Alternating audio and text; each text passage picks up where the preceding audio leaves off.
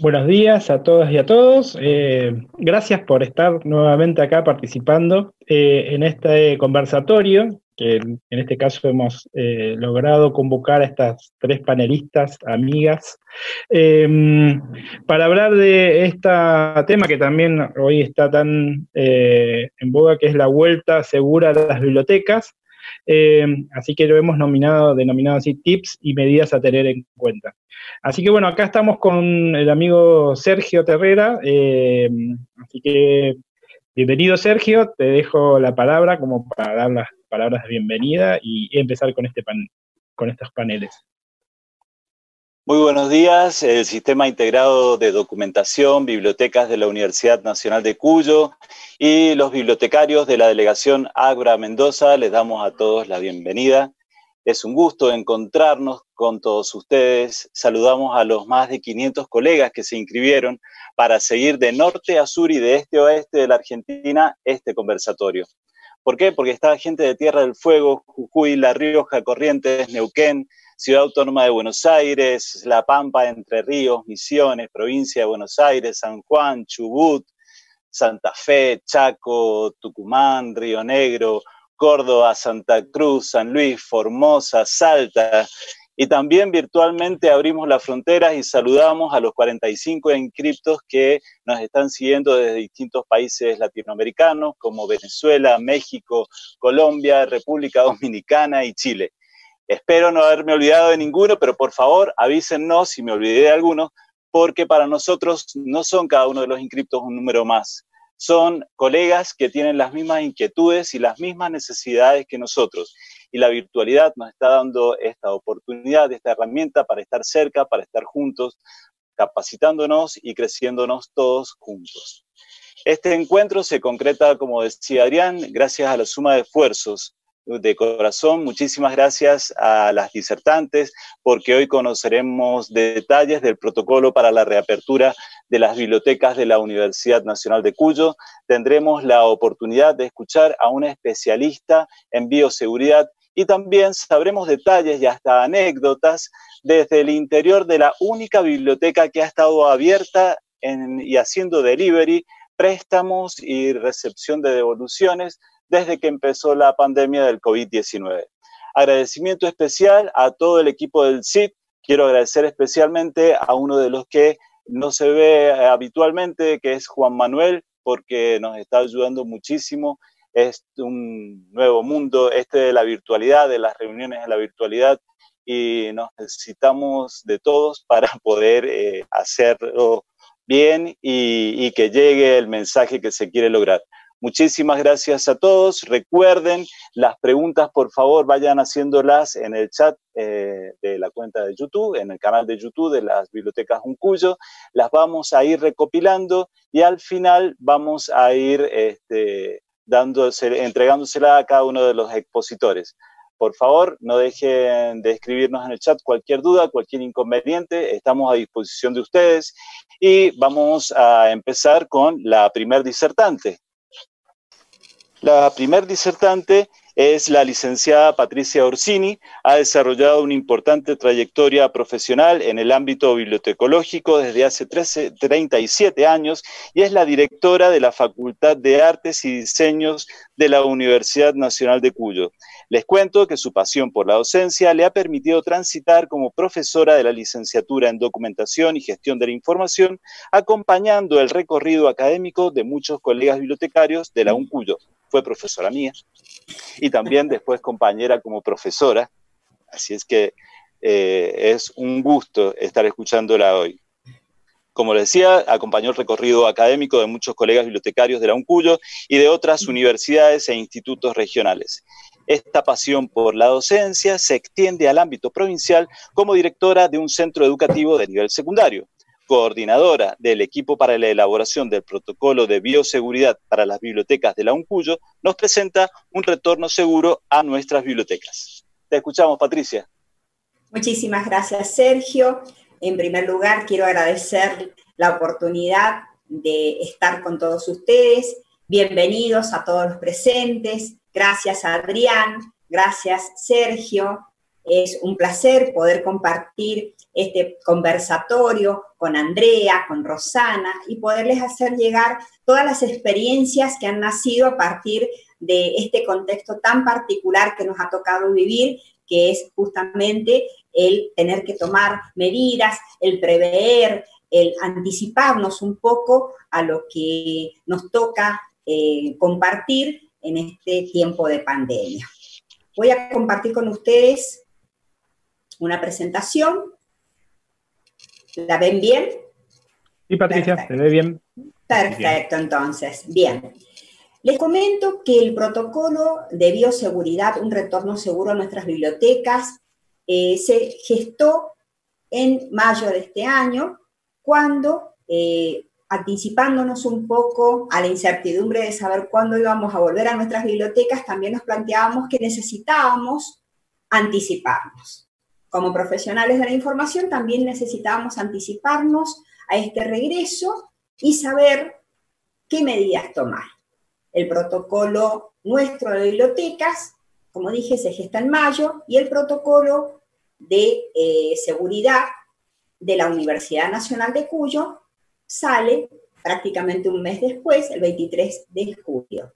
Es decir, que ya contamos con todos los protocolos dentro de la universidad. Cabe aclarar que este protocolo, lógicamente, o cualquier protocolo que se elabore dentro de la Universidad Nacional de Cuyo, tiene que estar en total consonancia con el protocolo general, el gestado desde la universidad. Por supuesto, este protocolo pasó por eh, el Comité de Prevención Epidemiológica de la Universidad Nacional de Cuyo, con el visto bueno, con las observaciones, y una vez todo ok, lo podemos presentar. Vamos a tener en cuenta cuáles son los objetivos que tenía este protocolo. Yo les voy a decir que básicamente es un documento referencial. ¿Y por qué un documento referencial? Porque cada unidad de información tiene una propia realidad. Es decir, no todas las bibliotecas son iguales, no todas las bibliotecas tienen la misma arquitectura, no todas las bibliotecas cuentan con los mismos recursos, por lo tanto, un documento referencial comparte, es una serie de, recomendaciones, de guías, estrategias que nos van a permitir saber cuál es el camino a seguir en torno a, a las medidas de profilaxia, las medidas de seguridad, no solamente para nosotros, sino también para nuestro público y para nuestros usuarios. También el protocolo visualiza la necesidad de coordinar con las autoridades de la Universidad Nacional de Cuyo, con las autoridades de cada unidad académica, de la Secretaría Académica de Rectorado, con la Dirección de Higiene y Seguridad Laboral, que es la em, que elaboró el protocolo de la UNCUYO, y con los departamentos de higiene, de maestranzas y servicios de las distintas unidades académicas.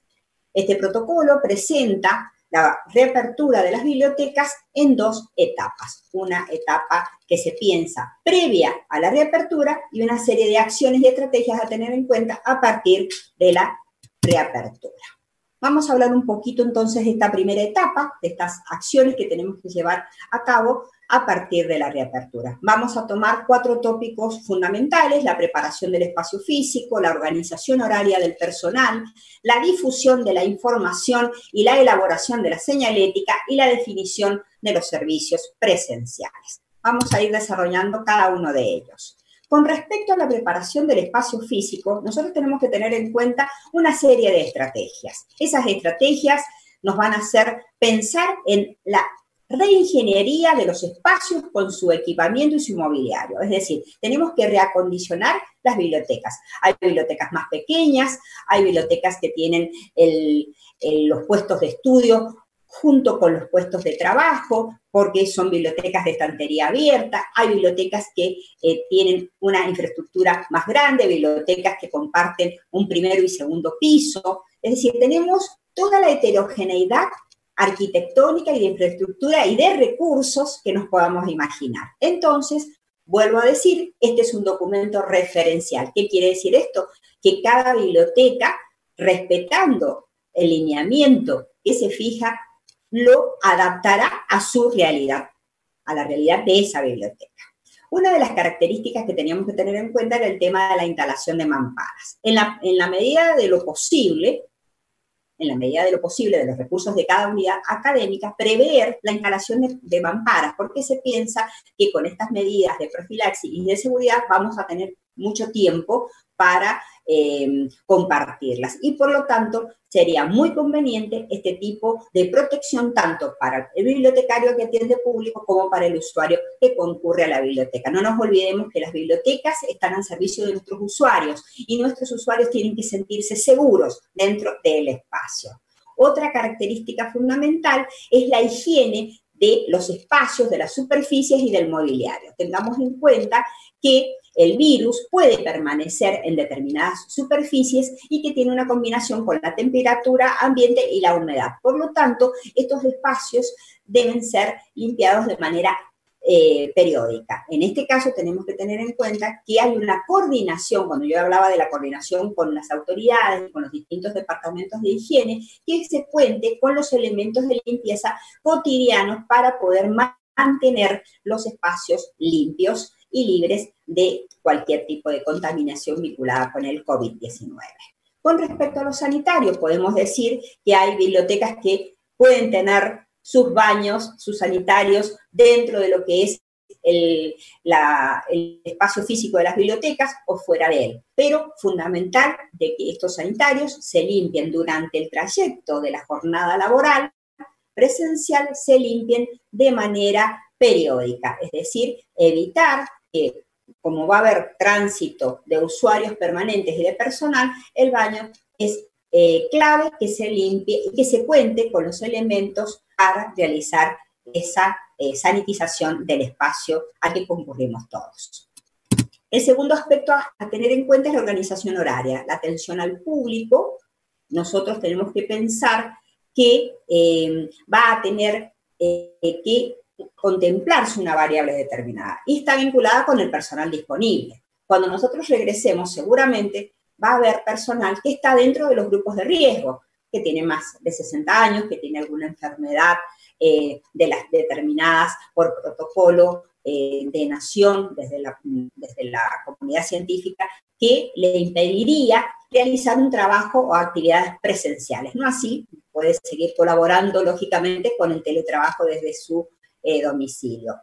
Y otra característica que tenemos que tener en cuenta es el tema de la distribución de los puestos de trabajo. Lógicamente, si hay una reducción de personal por estas características que acabo de mencionar, también los puestos de trabajo se van a ver resentidos. Entonces, seguramente vamos a tener que eh, optimizar el tiempo combinando la presencialidad con el teletrabajo con todo lo que se vincula a la renovación de material, a la cuarentena del material, que son aspectos que voy a mencionar enseguida. Con respecto a la difusión de la información, acá hay un elemento clave.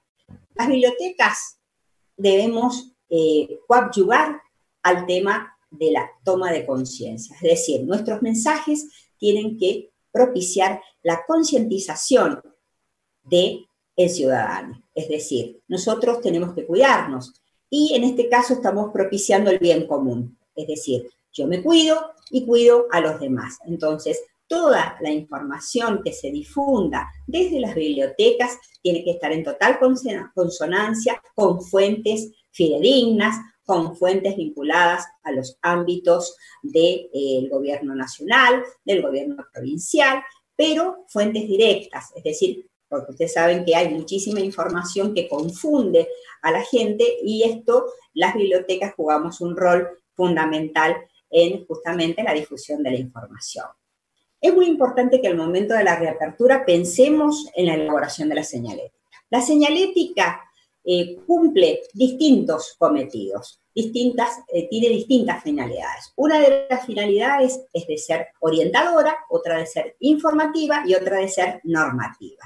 En el caso de la elaboración de la señalética orientadora, es, aquel, es aquella señalética que nos va a decir o nos va a señalar determinados sectores. Acá tenemos un elemento clave a tener en cuenta. Aquellas bibliotecas que puedan, aquellas bibliotecas que puedan, repito, teniendo en cuenta la infraestructura de la biblioteca y la circulación que tiene la misma, eh, poder separar la entrada de las salidas para evitar el cruce de usuarios, por favor, háganlo. Esto es clave para evitar que eh, haya aglomeración de estudiantes en el momento que se produzca la reapertura.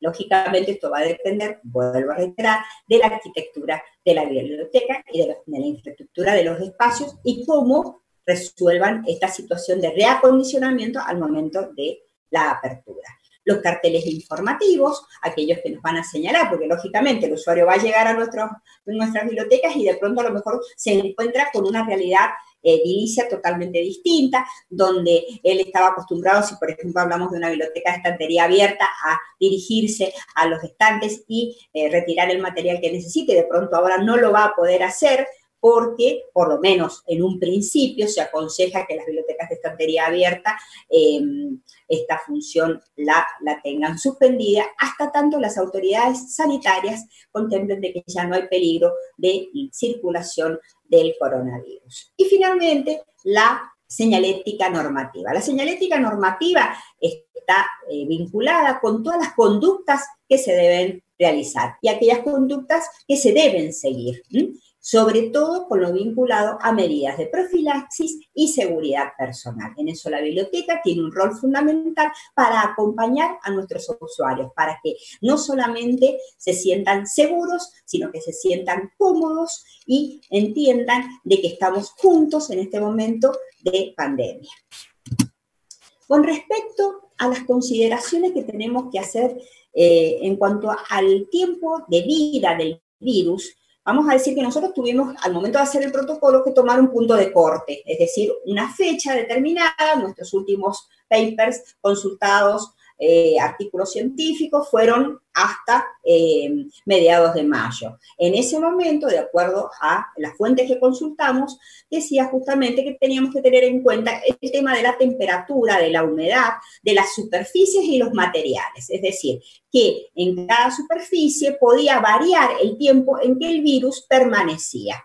Ustedes van a observar acá en la diapositiva algunos, algunas eh, superficies, algunos eh, materiales en los cuales tenemos distinto tiempo de eh, vigencia. En el caso del cartón, 24 horas, la tela, dos días, el acero inoxidable de 2 a 3 días, el plástico y polipropileno de 6 a 9 días. Y acá tenemos un elemento fundamental que es el papel de 4 y 5 días. Hablaban estos papers que habíamos consultado de la madera, el vidrio, el dinero, 4 días y en el aire 3 horas. Repito, seguramente pueden haber cambios en cuanto a, a, el tiempo de permanencia del virus en estas superficies y materiales combinados con la temperatura y la humedad pero como nosotros teníamos que hacer un punto de corte para poder realizar el protocolo, tomamos este, este mm, estándar de tiempo de ese momento. Y ahora vamos a entrar a la segunda etapa, que es la etapa de las acciones a partir de la reapertura. Acá vamos a tener en cuenta tres aspectos fundamentales. Fortalecer los hábitos de higiene personal. ¿Y qué hago referencia con esto? Nosotros estamos acostumbrados, somos una población latina, estamos acostumbrados a los abrazos, a los besos, a la cercanía social. Y bueno, hoy en tiempo de pandemia esto nos hace revertir estas conductas y mantener el distanciamiento social.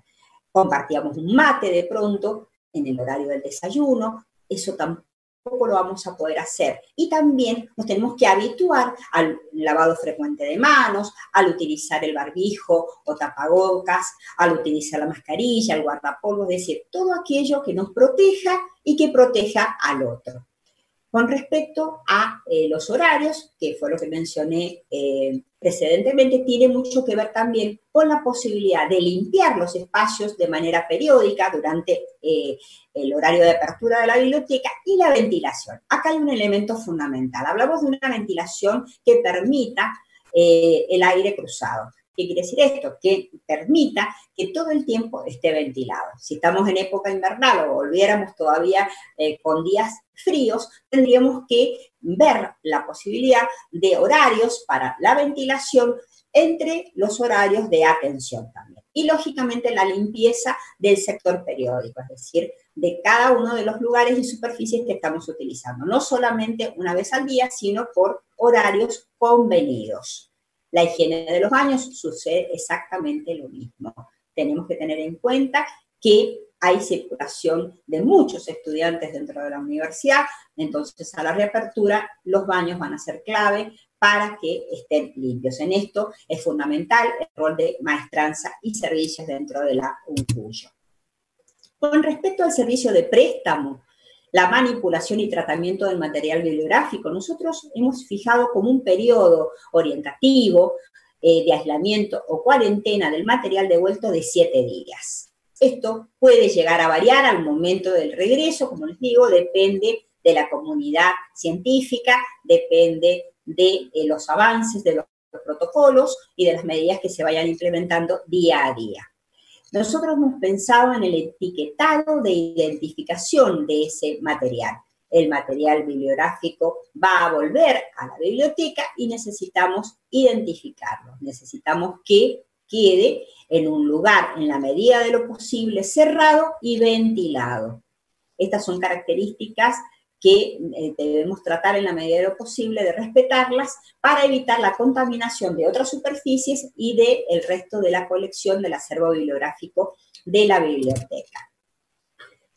Las etapas de la, evolución, de la devolución del material en cuarentena, nosotros habíamos marcado tres etapas, la entrada del material, la cuarentena o aislamiento y la salida del material. Acá algunos tips o eh, recomendaciones a tener en cuenta. No usar bolsas de cierre hermético de PVC ni fundas de polipropileno, no realizar procedimientos de fumigación masiva, si bien sabemos que se está utilizando en algunas instituciones el amonio eh, cuaternario para desinfectar en el caso de las bibliotecas, al estar eh, con eh, material en soporte papel, esto se torna imposible.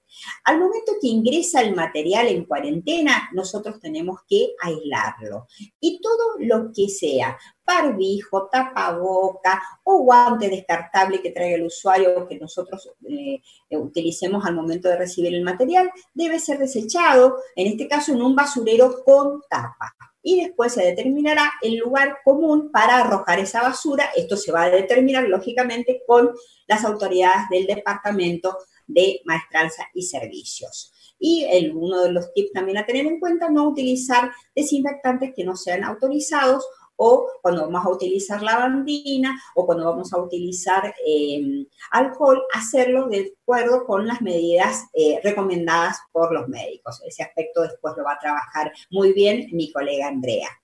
Con respecto a la cuarentena, dijimos va a permanecer el documento siete días en aislamiento y luego va a poder salir nuevamente al circuito de préstamo.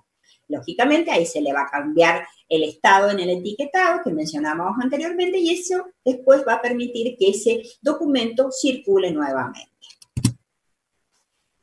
Lógicamente, este documento va a circular, pero también tenemos que pensar de optimizar el tema de que el documento, si por ejemplo un usuario lo necesita renovar eh, lo puede hacer a través de WhatsApp, lo puede hacer a través de nuestras plataformas virtuales, en el caso de la Universidad Nacional de Cuyo, a través del módulo de gestión de usuarios SIG-SIT, y realizar las reservas telefónicas, vía correo electrónico, vía plataforma. Es decir, que el usuario tenga que concurrir a la biblioteca la menor cantidad posible de veces. Es decir, todo esto nosotros tenemos que facilitarle, digamos, el estudio al usuario y el acercamiento del material. Con respecto a los préstamos in situ y al uso de las salas de lectura, esto se irá viendo a medida que vayan avanzando las medidas sanitarias. No podemos de ninguna manera determinar de que em, se van a abrir desde un comienzo, pero tampoco vamos a limitar la posibilidad de apertura. Es decir, estamos aprendiendo todos juntos en esto. Y eh, este es un aspecto a tener en cuenta, porque de pronto si vienen a consultar una tesina en soporte papel que no tiene la autorización del tesista para ser eh, prestado a domicilio, lógicamente vamos a tener que prestarla in situ. Entonces también tenemos que tener en cuenta los tipos de materiales que tenemos, las condiciones de préstamo eh, disponibles y a partir de allí generar las estrategias pertinentes. ustedes van a observar en el protocolo que no desechamos la eh, posibilidad de utilizar buzones de devolución.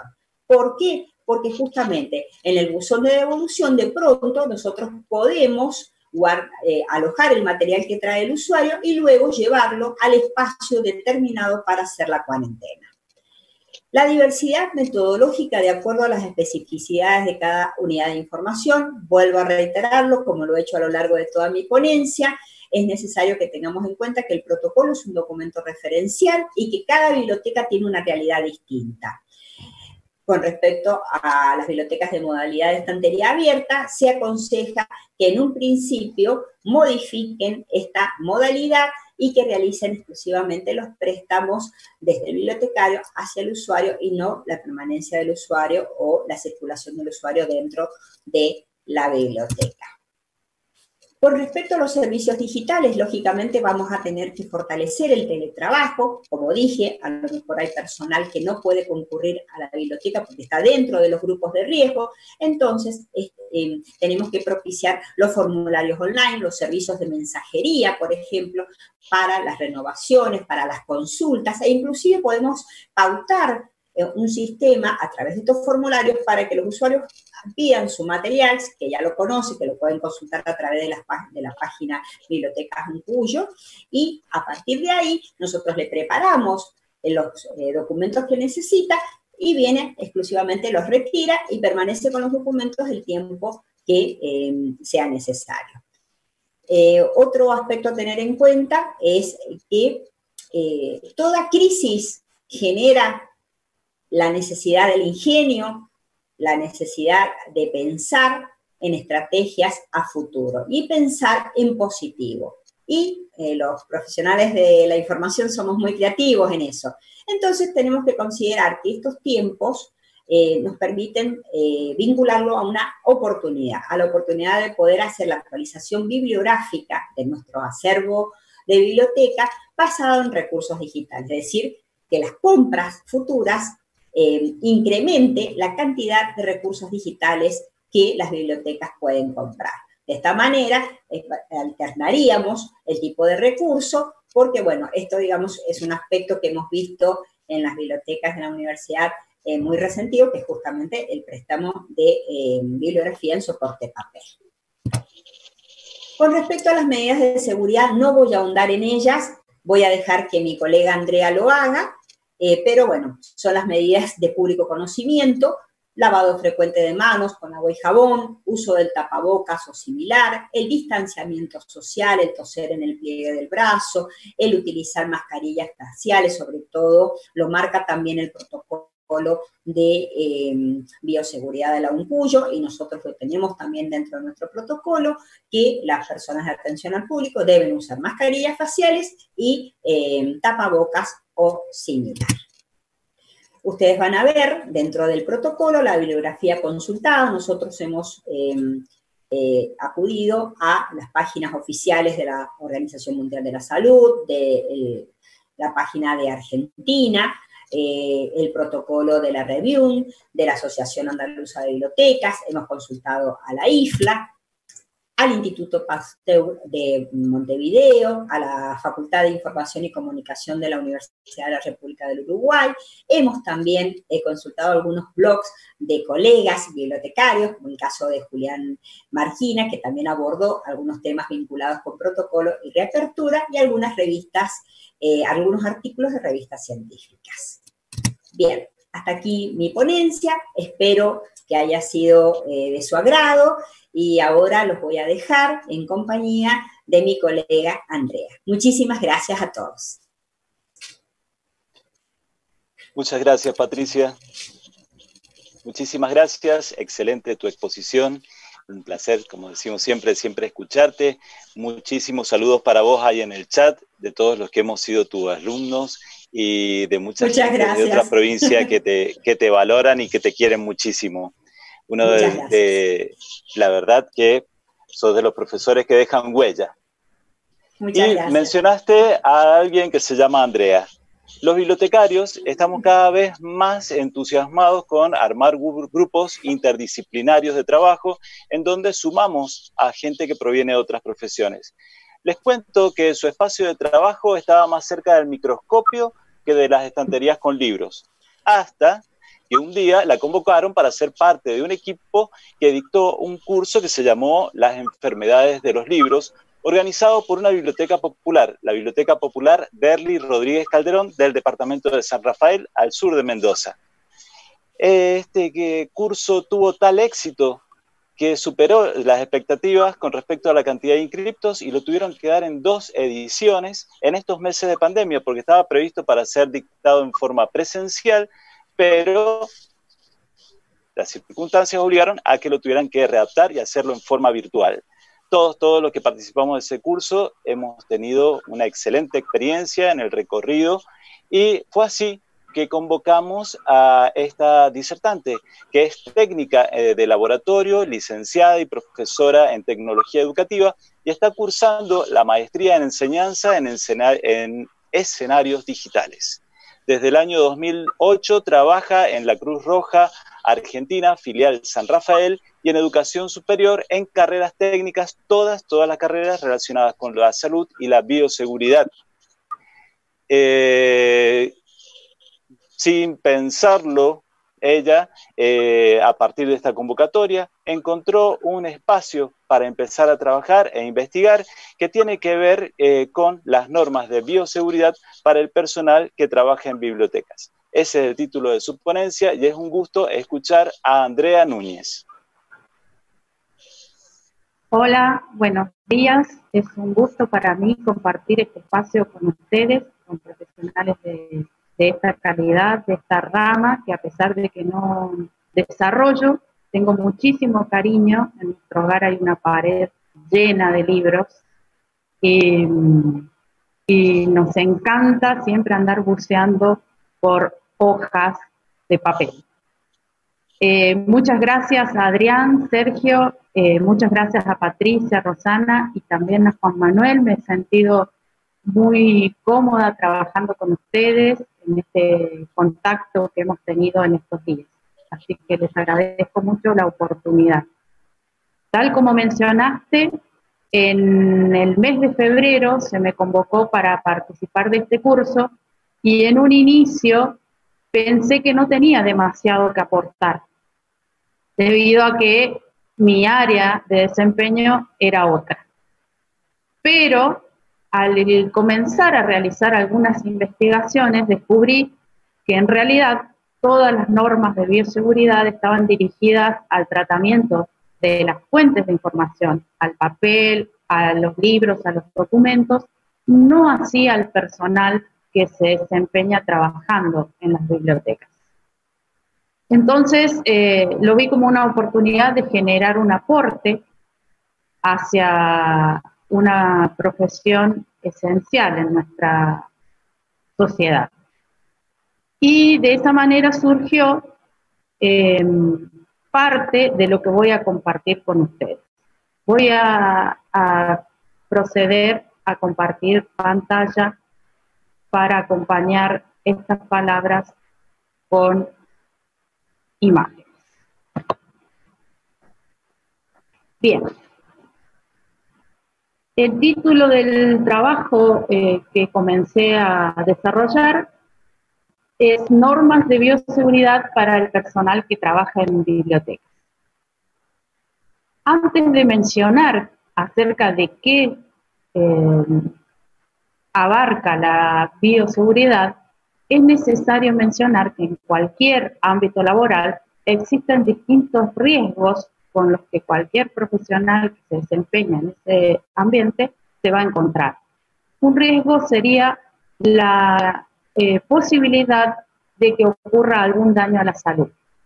En un ambiente como una biblioteca, un archivo, un museo, los riesgos están clasificados de la siguiente manera.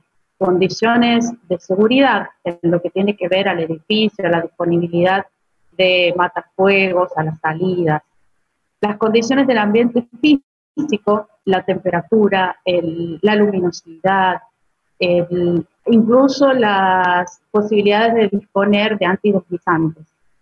Los contaminantes químicos y biológicos, que pueden haber eh, microorganismos, toxinas que se deriven de esos microorganismos, la carga laboral relacionada con el esfuerzo físico o mental y la organización del trabajo en cuanto a los turnos y demás. Ya lo ha mencionado Patricia muy bien, es muy probable que la carga de trabajo se mm, aumente debido a la disminución del personal.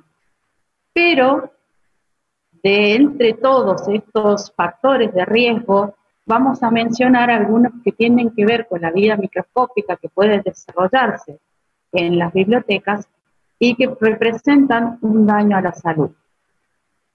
Entre los microorganismos más frecuentes, según algunas investigaciones científicas consultadas, se encuentran los hongos, algunas eh, bacterias, también pueden haber esporas, ácaros, polen, que estén en partículas de aire que habitan el ambiente de la biblioteca. Los microambientes son diferentes en cada espacio, por eso siempre se aconseja la investigación de cómo está constituido el ambiente laboral de la biblioteca en la cual yo trabajo si uno tiene esa posibilidad. Y las normas que utilizaremos para el cuidado del personal que se encuentra trabajando están relacionadas directamente con las vías de entrada al organismo. Entre las vías principales es la inhalación, o las vías respiratorias, la ingestión, cuando puedo tocar algún elemento contaminado y lo llevo a mi boca, o bien las vías cutáneas por eh, contacto directo con las partículas que contengan los microorganismos. De acuerdo al sector por el cual ingresan y al daño que ocasionan en el organismo, las enfermedades que pueden causar estos agentes microbianos se pueden clasificar básicamente en alergias, infecciones o intoxicaciones. Las alergias serían una respuesta del organismo a, determinados eh, contactos reiterados con los agentes mencionados. La infección sería la colonización y el ingreso de esos microorganismos al cuerpo y la intoxicación sería estar en contacto con las toxinas que estos microorganismos pudieran generar. Y aquí es donde ingresa el concepto de bioseguridad a nuestro trabajo, teniendo en cuenta que la bioseguridad es el conjunto de principios, de normas, de técnicas y prácticas que se llevan a cabo para proteger al individuo, a su medio ambiente y a la comunidad. Em, esta definición es muy amplia, incluye distintos, distintos eh, sectores y formas de trabajo que abarcan a toda la institución. Los principios de la bioseguridad en los cuales nos vamos a basar son los siguientes. La universalidad, esto significa que todas las dependencias de la institución deben estar al tanto de las normas que se aplican en la institución para salvaguardar la, seguridad de todos los eh, agentes que se desempeñen en ella. El uso de barreras. El uso de barreras. Estas barreras serían elementos personales de protección que nos van a proteger frente a los distintos agentes potenciales de riesgo. Los medios de eliminación del material contaminado, Rosana estuvo mencionando en una parte de su ponencia, cómo van a, a, descartar ese material. Esto no es un detalle menor porque el material que ha estado en contacto con una posible infección tiene que ser descartado de una forma que no represente un nuevo peligro para la vida. Entonces, esto es una forma muy importante de trabajo.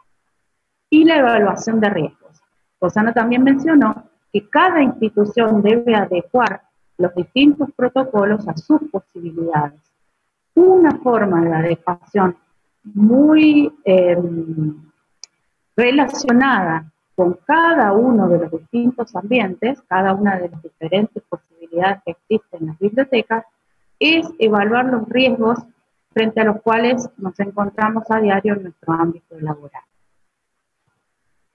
Eh, un elemento clave de la seguridad es la información que permita prevenir, reconocer y minimizar los riesgos presentes en la institución. En las políticas que se están utilizando en estos momentos, en, en los cuales la bioseguridad ha pasado a ser un concepto estrella por la situación de pandemia en la que nos encontramos, hay unas normas muy, muy básicas que están al alcance de la mayoría de la población y que tienen que ver con el autocuidado, que sería, por ejemplo, el lavado frecuente de manos, y con el uso de elementos de protección que generalmente podemos disponer. Una de las consideraciones a tener en cuenta que el lavado de manos frecuente puede no llegar a ser el óptimo. Entonces, para esto se recomienda una práctica de la Organización Mundial de la Salud que consta de cinco pasos que ustedes pueden encontrarlo seguramente en, todas las propagandas al respecto de la pandemia, y estos cinco pasos es importante que sean todos llevados a cabo. No importa si alteramos el orden de los pasos, sino que lo importante es poder realizarlos como corresponde. Y además de eso, eh, debemos em, marcar, identificar los momentos en los cuales vamos a desarrollar estos pasos. En cuanto a la salud, que es el área en la que me desempeño, la Organización Mundial de la Salud establece momentos en los cuales cada eh, agente sanitario va a lavarse las manos de forma obligatoria frente a un contacto con el paciente. Nosotros aquí podemos hacerlo, podemos pensarlo en cada institución, revisando nuestra práctica cotidiana de trabajo e indicar cuáles serían esos cinco momentos en los cuales vamos a sí o sí lavarnos las manos. Además de esos momentos, lo podemos hacer en cualquier otro que creamos pertinente, pero esos cinco momentos tienen que ser obligatorios. Por ejemplo, cuando llego al lugar de trabajo, antes de comenzar mi tarea cotidiana, cuando recibo un libro, por más que haya utilizado guantes, puedo desinfectar los guantes con alcohol, luego lavarme las manos, eh, descartar esos guantes y volverme a lavar las manos. Y em, los elementos de protección personal, una de las prácticas que hay que tener muy, muy en cuenta es el correcto uso. Hay elementos que son eh, de mayor calidad, por ejemplo, hay un tipo de barbijo especial que se utiliza cuando se está en contacto con una persona que tenga eh, el virus, en este caso estamos refiriéndonos al COVID, que se llama barbijo N95, que es de un material muy específico. Quizá en una biblioteca no sea necesario ni disponga de ese barbijo, que es bastante costoso. Y tengo barbijos comunes. Pero, ¿cuál va a ser la diferencia? La diferencia en cuanto a la protección va a ser que cumpla con el uso correspondiente de esos elementos de protección personal. Si lo sé usar, pero coloco correspondientemente y luego me los retiro según las normas que están establecidas, teniendo cuidado de no contaminar otras partes al descartarlos, entonces voy a estar haciendo un uso em, eh, racional, un uso cuidadoso y un uso eh, que proteja mi vida a pesar de la calidad mayor o menor de la cual pueda disponer. Em, entonces, dos normas muy, muy básicas, como serían el lavado de manos y el uso correcto, adecuado del equipo de protección personal, pueden hacer la diferencia en cuanto a la protección de la vida. Voy a retirar la presentación quedándonos con esta idea de que un elemento clave de la seguridad es la información que permita prevenir y reconocer y minimizar los riesgos presentes en la institución eh, para poder eh, finalizar mi, mi presentación. La idea que quisiera transmitir es que esta mm, disciplina que se denomina bioseguridad es una disciplina que debiéramos adoptar en cualquier ámbito laboral en lo que nos toca desempeñarnos.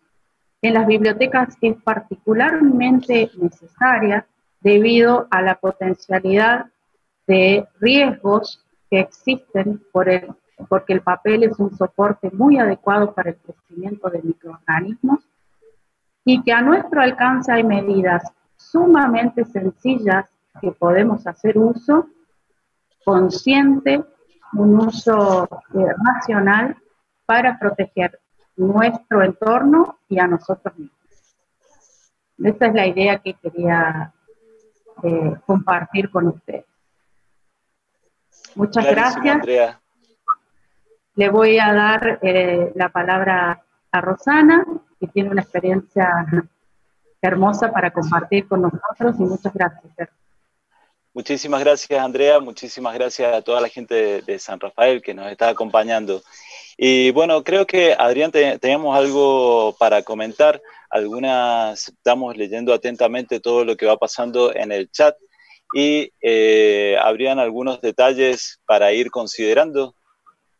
Sí, eh, ahí ahora vamos a poner, eh, Rosa Monfasanis nos ha pasado algunos enlaces para, eh, lo vamos a poner ahora, antes de que empiece a hablar Roxana, el tema de el calendario de Reciaria, que, para que también sigan todas las capacitaciones, y también el enlace donde van a poder encontrar esta compilación que se ha hecho, que ha hecho la gente de Reciaria de protocolos de bioseguridad tanto de bibliotecas nacionales como internacionales. Así que bueno, como siempre, gracias a, Rosita, la amiga que siempre está acompañando todas esta, estas capacitaciones, estos conversatorios, así que ahora lo voy a, colocar como enlaces. Así que sigamos adelante con el panel. Así es, está Rosita, Paulina, Cristina, está todo el equipo de Reciaria acompañándonos y la verdad que más allá de que soy uno de los miembros del comité coordinador, en esta oportunidad les agradecemos especialmente porque han hecho un gran trabajo en la recopilación y puesta a disposición de todos los colegas de los distintos protocolos, porque necesitamos ideas y guías para sacar ideas. Pero a continuación, eh, les hago una consulta. ¿Ustedes han escuchado hablar a alguna bibliotecaria, bibliotecario, de cómo presta y devuelve libros durante la pandemia? Quizás alguno de ustedes se sorprendió, igual que yo, cuando empezamos a ver que en distintos diarios de todo el mundo salía la información de que una biblioteca de Mendoza prestaba libros bajo el nombre de Delivery de Libros en Pandemia. Pues bien, hoy vamos a escuchar Delivery en Pandemia, el caso de la biblioteca más mediateca de la municipalidad del departamento de Godoy Cruz, Mendoza, a través del aporte de una joven colega que quiero destacar que esta joven colega fue la impulsora de la idea de este webinar. Ella tuvo la idea y fue así que todos nos fuimos sumando y colaborando para que se concretara.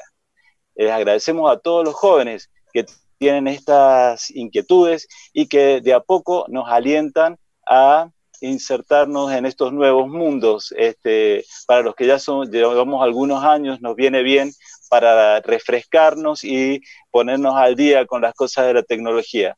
Pues bien, ella es bibliotecaria en la biblioteca más mediateca de pública municipal del departamento de Godoy Cruz, se llama eh, Biblioteca Manuel Belgrano, y también es bibliotecaria en una escuela, en la Escuela Técnica Ingeniero Álvarez Condarco, su función en la biblioteca eh, de Godoy Cruz es principalmente la atención al público y procesos técnicos. Durante los primeros días de la pandemia realizó trabajos desde su casa, como nos pasó a todos nosotros. Pero después, una vez que se empezó con el trabajo presencial, reincorporada al trabajo, empezó a participar activamente en el delivery. Es una actividad que requiere atención, el armado de pedidos, proceso de los libros en cuarentena. Eh, agradecemos muchísimo la iniciativa que tuviste y te escuchamos, Roxana Cristiano. Bueno, muchas gracias Sergio, buen día a todos y la verdad es que es un honor compartir este conversatorio con Patricia y Andrea. Muchas gracias Adrián también que has estado ahí de soporte. Y bueno, les voy a empezar a compartir, como ya dijo Sergio, eh, la experiencia que hemos tenido nosotros durante toda la pandemia en el reparto de, los libros con la modalidad de nuestro delivery. ¿sí? Les voy a compartir ahora eh, la pantalla, así empezamos a ver eh, mi ponencia. Y ahí vamos.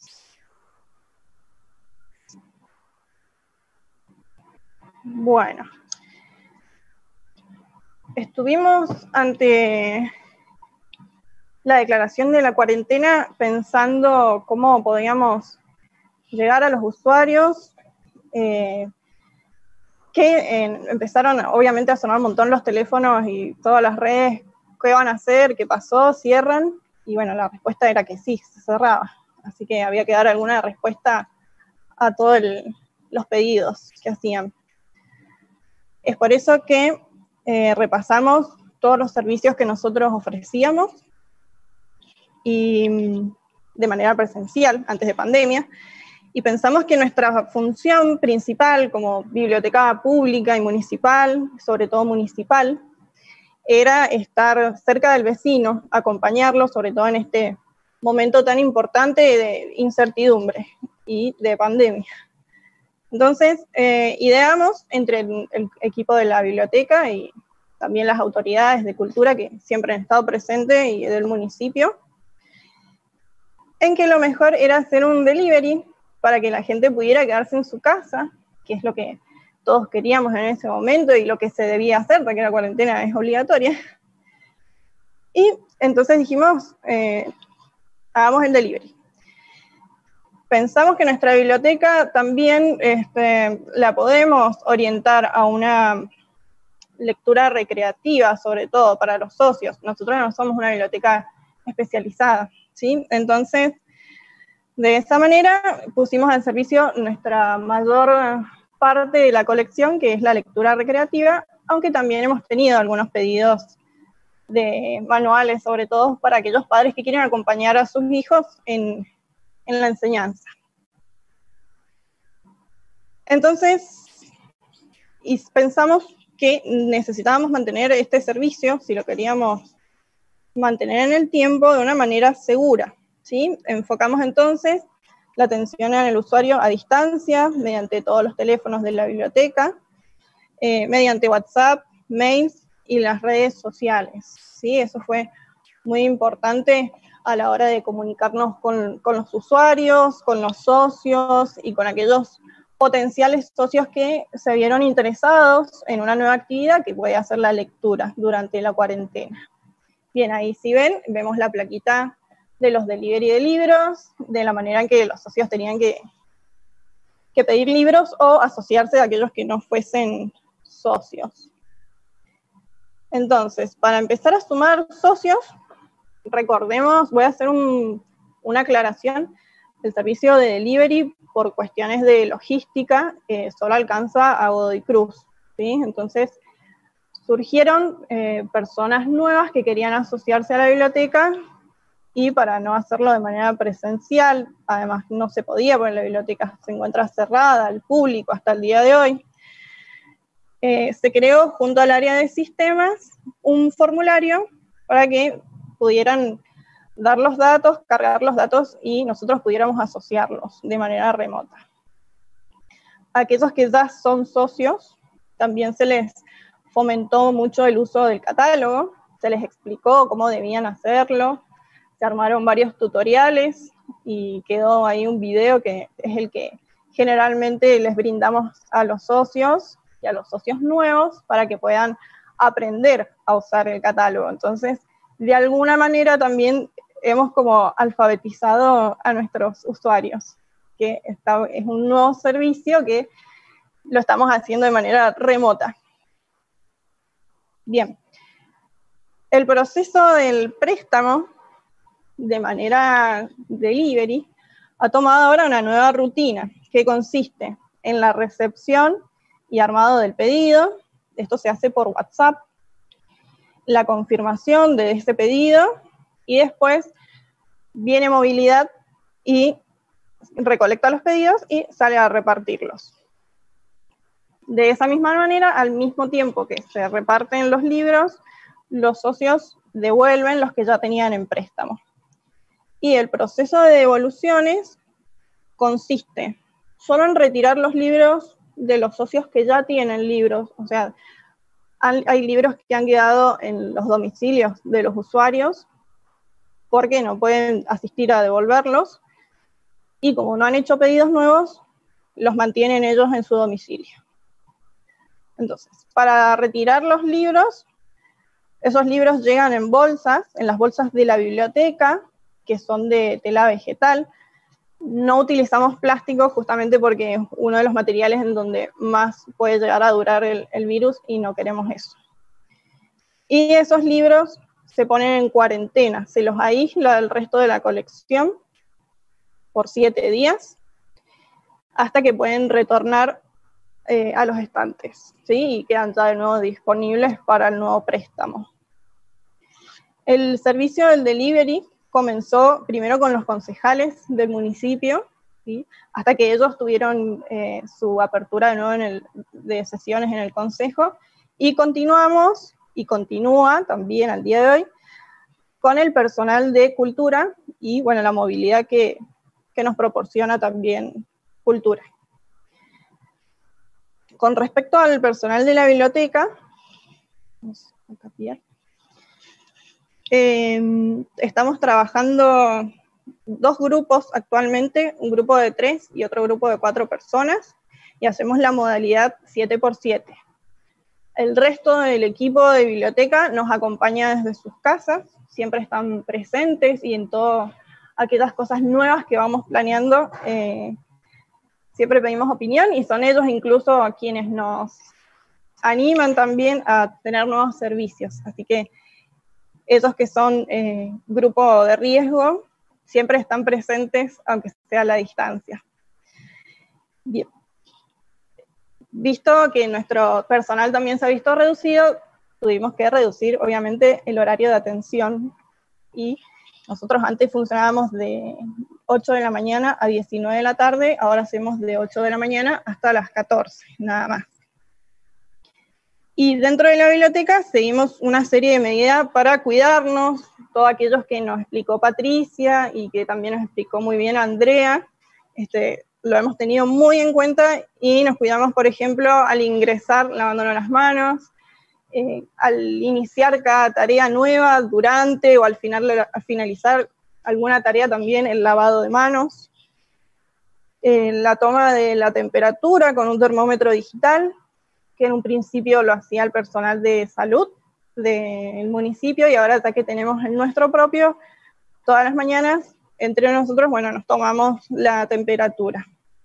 Respecto a la distancia social entre nosotros, les comento cómo es la disposición de la biblioteca, muchos la conocen, otros no, eh, biblioteca es un edificio nuevo que cuenta de cuatro niveles, cinco si contamos la terraza. Eh, bueno, el auditorio, que obviamente por este año eh, se encuentra cerrado, en planta baja, donde anteriormente, y es la foto que ustedes están pudiendo ver ahora, anteriormente en planta baja era como una recepción, y la colección de la biblioteca se encontraba y se encuentra en el primer piso y en el segundo piso. Eh, ¿Qué hicimos para estar distanciados? Bueno, dos personas actualmente trabajan en planta baja, uno de ellos en los puestos que están viendo y la otra persona en asociaciones, que ese puesto no se ve, está más alejado. Y las otras dos personas, en el caso de mi grupo, que somos cuatro, trabajamos en el primer piso. Yo estoy trabajando en los puestos de atención al público y el primer piso también tiene oficinas, que es donde trabaja el resto del personal. Y el segundo piso queda el, resto de la colección y actualmente, bueno, no, no está trabajando nadie, somos ya poquitos. Así que el tema del distanciamiento social podemos decir que no ha sido un tema difícil. Y, por ejemplo, muy importante también es que no compartimos computadoras, cada uno trabaja en su propia computadora y tampoco compartimos teléfonos fijos, ¿sí? cada uno con lo suyo. Siempre, obviamente, eh, limpiándolos, desinfectándolos y tomando todas las precauciones que ya nos hablaron anteriormente las chicas. ¿sí? Pasamos. Bueno, Ahí en la fotito que ven, que es una preparación para una posible apertura, no sé si se acuerdan, en Argentina tuvimos y sobre todo en Mendoza. Tuvimos unas semanas que no habían casos o habían muy poquitos, entonces planteamos una posible reapertura de la biblioteca para seguir eh, préstamos y devoluciones. Ante esta posibilidad, tuvimos que armar el protocolo de apertura, que ahí seguimos todas las recomendaciones que dijo ya Patricia, los, nos leímos también todos los protocolos que ellos también leyeron, e incluido el de ellos mismos. Y tuvimos en consideración otra vez los servicios que prestamos de manera eh, presencial antes de cuarentena y seguimos con la misma mirada de seguir enfocándonos en el acompañamiento al vecino. Entonces, por eso dijimos, bueno, solo préstamos y devoluciones. Acuérdense que nosotros en el segundo piso tenemos la sala de mediateca donde están las computadoras y también tenemos diferentes salas de estudios en repartidas en los diferentes pisos. Eso fue algo que se descartó desde el principio y que sí, hasta el momento, este, en algún momento volverá a abrir, pero no lo que tenemos previsto de momento. Nuestro protocolo contempló disposiciones generales de cómo tenía que estar el edificio para poder proporcionar un ambiente seguro para el personal de la biblioteca y también para que esos usuarios que venían a visitarnos. Y también cómo tenía que estar organizado el personal, qué teníamos que hacer, la afluencia de los usuarios, cómo íbamos a hacer para que esos entraran. Biblioteca cuenta, por suerte, con dos puertas, entonces podíamos hacer un recorrido que fuese entrada y salida y no, no generar eh, cruce entre usuarios ni con el personal. ¿sí? También pensamos en cómo debía ser el tratamiento del material bibliográfico, que nosotros solamente estamos prestando libros, ¿sí? no estamos prestando otros materiales en otros soportes, solo libros. Y pensamos lo mismo como venimos trabajando ahora con el tema de la cuarentena, aislarnos del resto de la colección por siete días. ¿Qué pasó? Después de eso empezaron a subir los casos, entonces quedó ahí preparado, como pueden ver, les voy a... Eh, quienes hayan asistido a biblioteca se acordarán que en este piso, planta baja, que están viendo en la foto, teníamos un montón de muebles, sillones, estanterías, verán ahora que está bastante limpio, ¿sí? las superficies están bastante desocupadas. Se armaron esos tres puestos de trabajo, que los tres iban a incluir su acrílico para tener el distanciamiento con el usuario, pero bueno, como no, no se abrió, quedaron ahí sin instalar, pero están, están todos. Y verán en el fondo también como una especie de locker, que es ahí donde estamos aislando en este momento los libros para que estén eh, más ventilados. Ahí tenemos la, la puerta al patio, entonces eh, se puede ventilar de manera un poco más, más fácil, ¿sí? Y acá voy a hacer un paréntesis de la biblioteca nuestra y me voy a ir a las escolares con el tema de los protocolos y las medidas. Eh, la semana pasada en Argentina tuvimos jornadas, ¿sí? Y todos habrán trabajado con el protocolo que llegó desde Nación, que es el protocolo de, del Consejo Federal de Educación, que lo pueden encontrar en la página del gobierno, del gobierno nacional, me imagino que en DG también debe estar. Y nos llamó mucho la atención, lo habíamos comentado con Sergio, el punto 815, que la verdad es que lo aplaudimos, porque nos llama a contar con protocolos específicos para todas las bibliotecas, en todos los niveles, y también otras áreas de, de las escuelas, ¿no? Talleres, laboratorios, etcétera celebramos que estamos incluidos y celebramos que es un llamado a todos los bibliotecarios escolares para que empecemos a elaborar nuestro protocolo. Quizás no tenemos muy en claro cuándo vamos a volver, pero tenemos que ya empezar a elaborar nuestro protocolo, empezar a pensar nuestras posibilidades dentro de la escuela. Y como yo les contaba, nosotros en, en la biblioteca de Bodecruz estamos trabajando solo con libros, pero en las escuelas nosotros trabajamos con muchos más materiales. Generalmente prestamos mapas, calculadoras, yo que estoy en una escuela técnica presto tableros de dibujo, entonces tenemos que darnos la oportunidad de empezar a pensar qué vamos a hacer con todos esos materiales, dónde vamos a aislarlo, qué desinfección les vamos a hacer, cada cuánto vamos a prestarlos, quizás no podemos prestar siempre los mismos libros en el mismo día porque necesitarán una cuarentena. Entonces, son cosas que tenemos que empezar a prestar atención y les recomiendo a aquellas personas que por distintos motivos no hayan podido acceder a ese protocolo, lo hagan, porque es el protocolo que es institucional. ¿sí? Debemos remarcar también que en las escuelas, tanto en las escuelas como yo, por ejemplo, en Biblioteca Godoy Cruz, pertenecemos a una institución y nuestros protocolos tienen que estar de acuerdo a los protocolos que ellos también tienen, ¿sí? No podemos armar simplemente un protocolo que contemple lo que yo quiera, ¿sí? Siempre nos tenemos que enmarcar en la institución a la que pertenecemos. En este caso, somos todos eh, educación, entonces tendremos que enmarcarnos en lo que diga DGE en Mendoza, gobierno a nivel nacional, y también dentro de nuestras instituciones, hablando con nuestros directivos, hablando con el consejo, y teniendo muy en cuenta lo que ellos van a trabajar para trabajar en conjunto. Este es el cierre de, mi paréntesis y aporte a los bibliotecarios escolares. ¿sí? Volviendo al tema del delivery de libros de la biblioteca de Godoy Cruz, como empezaron en Mendoza a mediados de finales de mayo, creo que principios de junio, empezaron a aumentar los casos y en este momento, bueno, tenemos un, un aumento bastante significante de los casos. Biblioteca no abrió, quedó todo preparado para una posible apertura, pero entonces seguimos obviamente con el tema del delivery. Y entonces nos empezamos a enfocar en cada vez ir mejorando este servicio de delivery. Hemos empezado a planear ya otros posibles servicios y como decía Patricia, en este momento es un momento en que tenemos que activar mucho nuestra creatividad, ser muy creativos. Yo creo que todos los bibliotecarios siempre nos hemos arreglado con los recursos que nos dan y por más de que a veces pedimos, este, no tenemos todo lo que queremos, pero siempre hemos salido victoriosos, con mucha creatividad en, en la manera de armar nuestros servicios. Entonces creo que es un llamado a, que también planeemos servicios nuevos que puedan eh, ser de manera remota, ¿sí?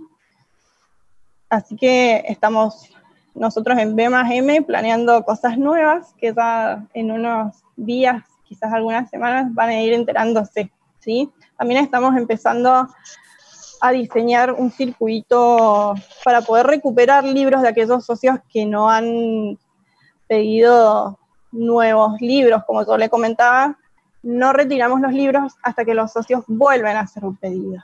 ¿sí?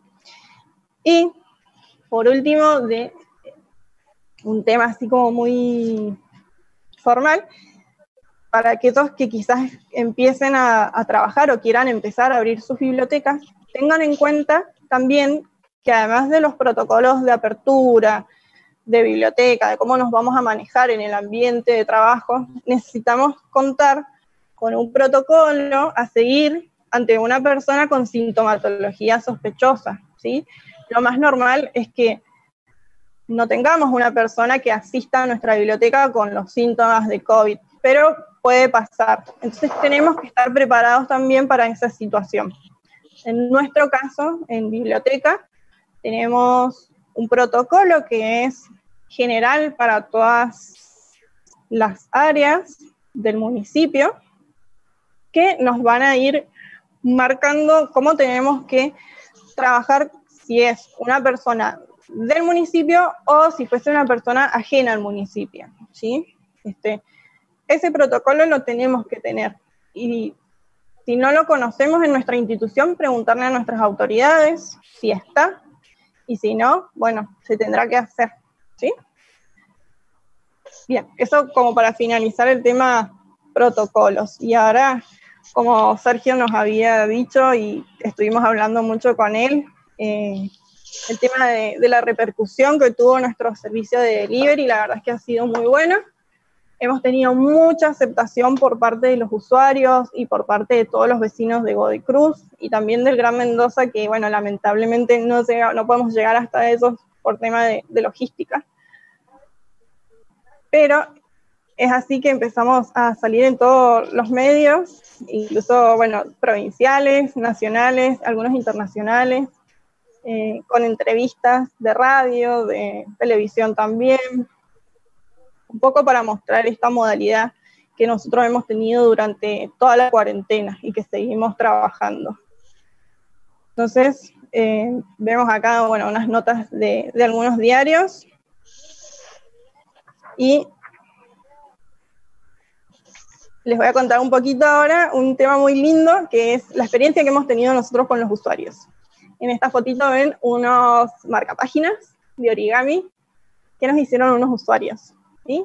Entonces, todas estas cosas son las que día a día nos han estado empujando a seguir, a pensar que nuestro servicio está muy bueno, que ha sido muy aceptado, que realmente pensamos a veces que por la distancia eh, estamos alejados y no es así. Ahí lo vemos muy bien en, claro.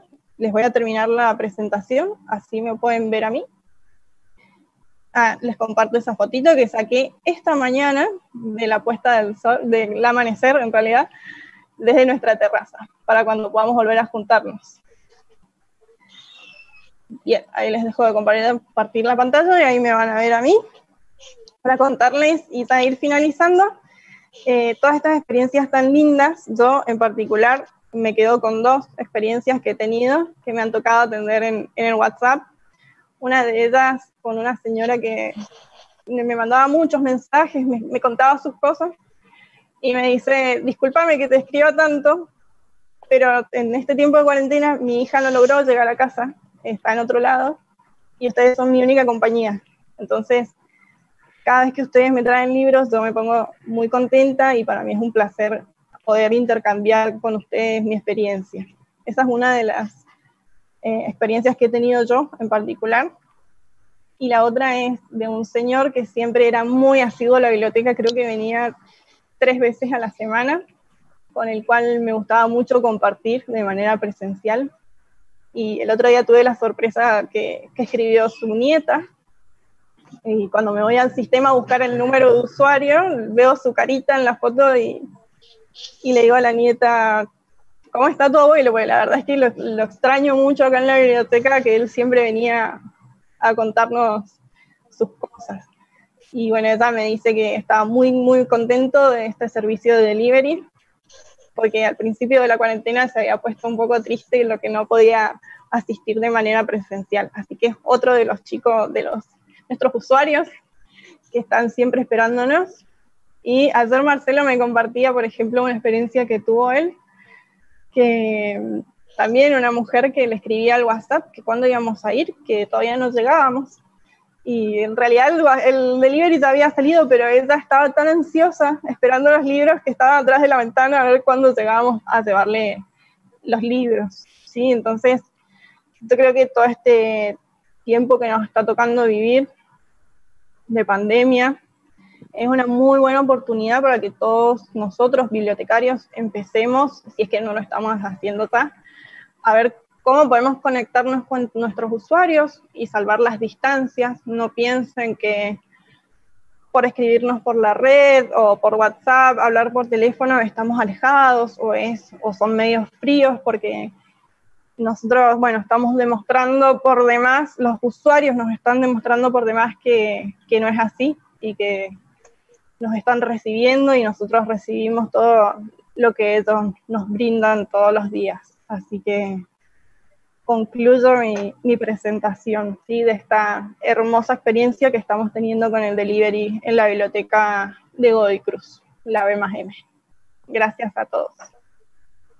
Muchísimas gracias, Roxana como nacido y criado en el departamento de Godoy Cruz, la verdad que emocionan cada uno de los relatos de estas experiencias, de lo que están viviendo en el día a día y de toda esa gente que los está esperando y la gente que se quiere hacer socia y que quiere participar y ser parte de la vida de la biblioteca de Godoy Cruz.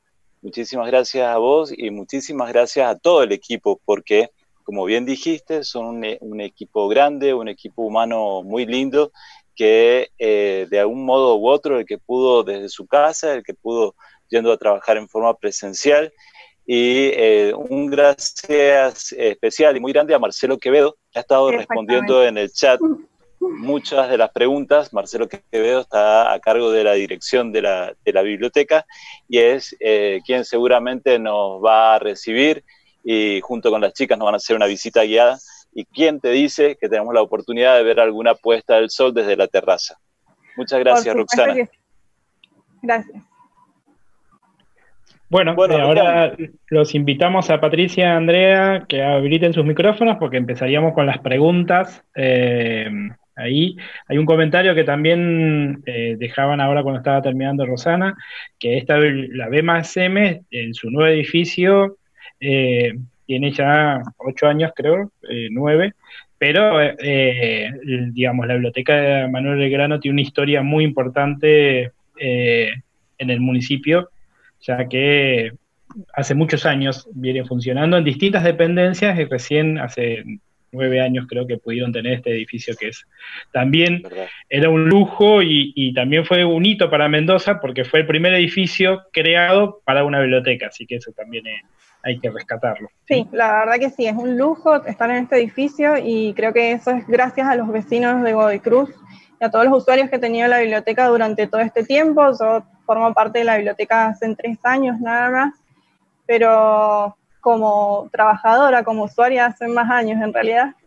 Y es destacable, todos los vecinos siempre han estado en la historia de la biblioteca. Por eso es que con el servicio de delivery, de delivery queremos devolverles un poco todo lo que siempre nos dan. Buenísimo. Vamos con la primera pregunta para Patricia, ¿te parece?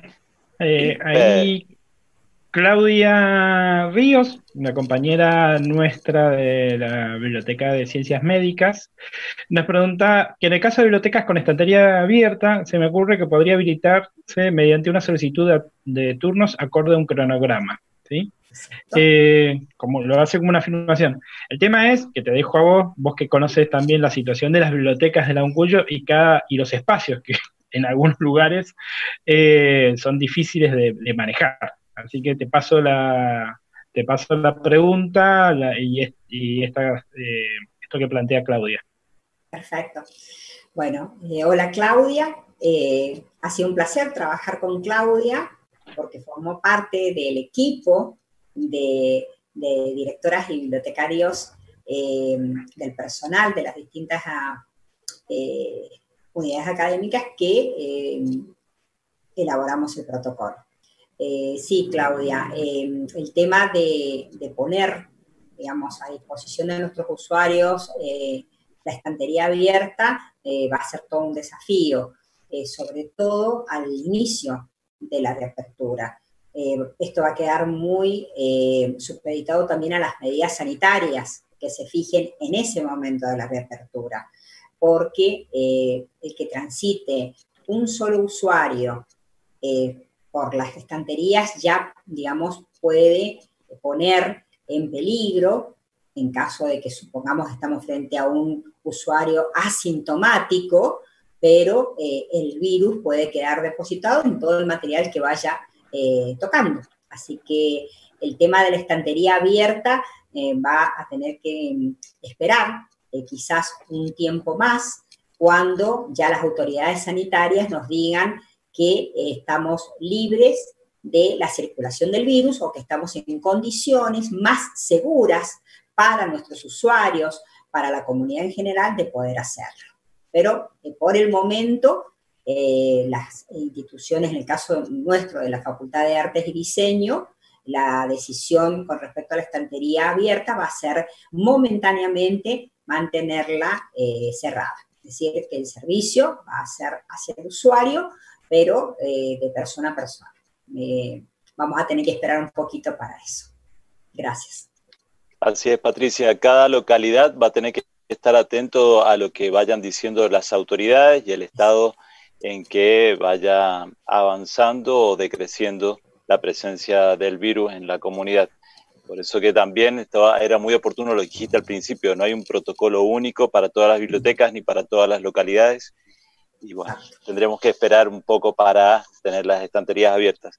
Patricia, esta pregunta que sigue tiene, puedes responderla, pero también eh, tiene que ver con algo que recurrentemente se ha preguntado en muchos de estos webinars, y es qué pasa con los derechos de autor, hasta qué cantidad de hojas se pueden escanear. Creo que esto surgió un poco a partir de eh, la, la imperiosa necesidad de dar respuesta a veces a nuestros usuarios y la tentación de escanear. Se han dictado varias charlas, hemos compartido varias charlas, de hecho el sitio Oncuyo propició este, varias sobre el tema de derecho de autor, pero no sé si querés agregar algo más. Mira, nosotros eh, creo que es una oportunidad que hemos tenido eh, el tema de tener que trabajar exclusivamente desde lo virtual para brindarle a nuestros usuarios otras alternativas para llegar a recursos informacionales, que muchas veces el usuario a lo mejor las desconoce o solamente se circunscribe a la bibliografía de su docente, eh, de su cátedra, y eh, no incursiona en otras eh, alternativas. Yo les comento que hemos tenido una experiencia muy linda en la biblioteca de la Facultad de Artes con todos mis compañeros de trabajo, que estamos los, somos seis personas y los seis estamos muy activos en eh, responder a las necesidades informacionales de nuestros usuarios. Entonces, de pronto tenemos mucha consulta de tesistas, de chicos que están en la etapa de tesis y que eh, nosotros, más allá de brindarle todos los recursos de la Universidad Nacional de Cuyo, de sitios en donde ellos pueden acceder, por ejemplo, el cosechador BDU, eh, que muchos no lo conocen y que les ha permitido alcanzar eh, recursos informacionales específicos. Nosotros le, eh, los eh, acompañamos en esa trayectoria de búsqueda de material, hacemos lo que se denominaría la diseminación selectiva de información, le enviamos a su correo todos los recursos específicos que le hacen falta y estamos en permanente comunicación con él. no le podemos, lógicamente, brindar escaneo, no hacemos escaneo de, de, documentos. Eh, en este aspecto respetamos mucho el tema, eh, como debe hacerlo toda biblioteca, el derecho de autor, pero sí hemos abierto este abanico de posibilidades que yo creo que no estaba tan contemplado desde la presencialidad. Es decir, es esto como así como nosotros nos estamos acostumbrando a estas nuevas tendencias, yo creo que nuestro usuario también ha descubierto, porque lo han manifestado en los correos electrónicos, nos decían, no sabía que existía esto, no había ingresado a tal sitio, no había ingresado a tal otro. Entonces yo creo que es muy importante el tema de acompañar al usuario, de ir a la búsqueda del usuario y como decían ayer justamente en el webinar que estuvimos, Sergio, de poder acompañar estas necesidades informacionales del usuario, pero abrir el abanico, el espectro de posibilidades hacia recursos digitales. Tal cual, tal cual. Es verdad que eh, todos los chicos que están en el trayecto de su tesis, preparando su tesis este año, y también eh, gran parte de la comunidad científica, que necesita acceder a distintas fuentes de información está necesitando de, nuestra ayuda, de nuestro apoyo y de que los acompañemos. Esa palabra me encantó que, usaste, Patri, acompañarlos y hacerlos descubrir estas nuevas posibilidades.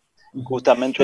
Sergio, yo quería agregar una cosita con respecto a eso y creo que es fundamental.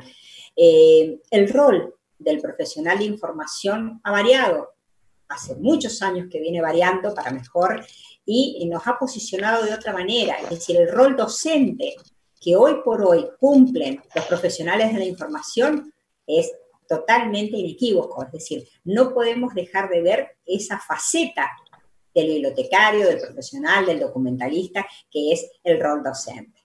Entonces, yo creo que eh, es, esto no, lo tomamos los bibliotecarios como una oportunidad para crecer junto con nuestros usuarios. Sí, y yo quería aportar algo a lo que dice Patricia, que es eh, lo que ha pasado en este momento de, aislamiento, cuarentena, pandemia, es el fortalecimiento de los repositorios institucionales como espacios de consulta. ¿sí? Esto de que el, eh, el material, el acceso abierto a la información, la posibilidad de consultar todos estos recursos que hoy existen, que existían, que no es que son nuevos, sino que siempre existieron, pero ahora más que nunca se ponen como eh, una prioridad, ¿sí? Y también de esa forma, eh, de alguna forma, concientizar al, autor, al investigador que su material tiene que estar disponible para su consulta. ¿sí?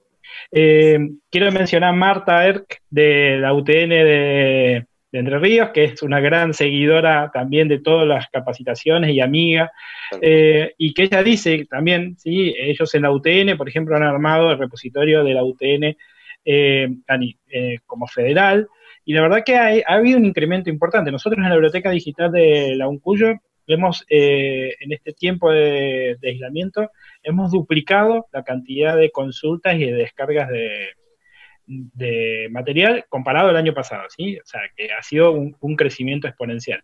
Pero bueno, el tema es lo que dice Patricia.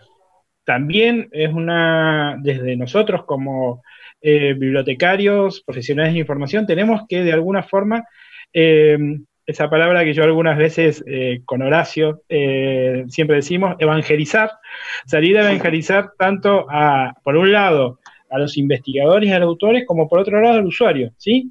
Porque eh, los espacios para consultar hoy son los repositorios institucionales y la red de repositorios institucionales, tanto nacionales como latinoamericanos que existen.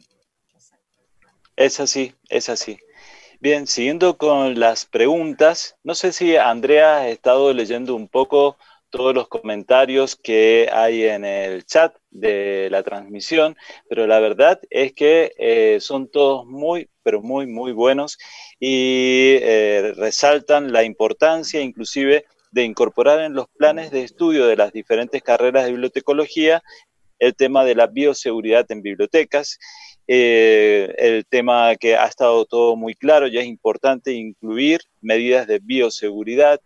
Y una de las preguntas, eh, estas, eh, estos comentarios los hacía Adriana Acuña y Mariela Martínez, Mariela López, perdón. Y una de las preguntas que nos deja Patricia Martínez es cuál sería la forma de eliminación más adecuada del material. Bien, algunos comentarios leí, leí un comentario de una compañera de la licenciatura, Karina García, así que le mando un saludo a ella. Y también leí una pregunta sobre los barbijos. Así que, Sergio, si me permitís, oh, voy a, voy a responder la pregunta que has hecho y luego la de los barbijos. Em, en los ámbitos donde se trabaja con material peligroso, le llamamos material peligroso a aquel que puede haber estado contaminado con agentes biológicos o químicos. Em, eh, lo que hacemos es una vía de descarte en la cual incorporamos eh, una bolsa roja. La bolsa roja es la que eh, se identifica como material peligroso. Entonces hacemos separación de residuos. Aquello que es material común, como pueden ser papeles o algún tipo de desecho que no haya tenido contacto con un potencial peligro, van en bolsas negras. Esto es un convenio internacional que se utiliza. Y luego lo que se hace con esas bolsas rojas, se suele hacer, sobre todo para aquellos que tengan mayores posibilidades, convenios con una empresa recolectora que lo que hace es incinerar ese material. Entonces, eh, lo que se puede tratar de trabajar es em, hacer una forma de eh, que las bibliotecas que tengan mayores recursos y generen mayor cantidad de material eh, peligroso, lo pudieran acopiar para esas bibliotecas hacer la cadena de descarte seguro. Pero hay que evaluar siempre las posibilidades de cada lugar, como lo hemos dicho reiteradas veces. Y otra de las preguntas que había leído es si los barbijos comunes que usamos de tela nos protegen realmente. Lo que hay que tener en cuenta siempre es que eh, el barbijo lo tenemos que lavar apenas lleguemos a casa. Entonces uno debería tener un par como para ir cambiando. Y siempre que establezcamos lo que se llama el ambiente seguro, el ambiente seguro es aquel que respeta las normas indicadas, en este caso sería el uso de algún barbijo o mascarilla, la distancia social recomendada de un metro y medio a dos. En esos casos, mi barbijo me está protegiendo a mí y está protegiendo también a la persona con la cual estoy trabajando o me estoy comunicando. Entonces sí son, sí son útiles y debemos tener cuidado de lavarlos eh, frecuentemente. Ni bien llegamos del trabajo, nosotros lo, sacamos, lo lavamos y eh, para el otro día lo podemos usar nuevamente. Perfecto. No sé si hay alguna otra pregunta más. Esas son las que yo miro. No, eh, incluiste la de los barbijos y bueno, también leíste la parte de los saludos que, te estaban haciendo llegar y para que te sientas segura de que este espacio eh, que te llamó, que te convocó para empezar a trabajar el tema de bioseguridad en bibliotecas, te necesita, te necesitamos todos y queremos que nos sigas acompañando y ayudando, por favor. Necesitamos de la colaboración de especialistas como ustedes. Con mucho gusto, ha sido realmente eh, un, espacio compartido eh, y de aprendizaje. Así que muchísimas gracias. Bien, vamos a las preguntas para Rosana Adrián. Dale. Eh, bueno, lo de Rosana es todo el mundo hablando de, la verdad que ha sido una experiencia muy interesante, lo de la B más M, que todo el mundo ha hablado. Eh, yo también aclarar algo que siempre, que, lo he escuchado en algunos webinars dados por ahí, eh, que las bibliotecas, nosotros tenemos que demostrar que las bibliotecas no están cerradas, ¿sí? O sea, están cerradas, eh, está cerrado el edificio, pero la biblioteca no está cerrada, ¿sí? Y creo que en Mendoza venimos trabajando con ese concepto y con esa cabeza, tanto en el ámbito universitario, tanto en el ámbito de las bibliotecas públicas, en las bibliotecas municipales y también eh, en las bibliotecas escolares.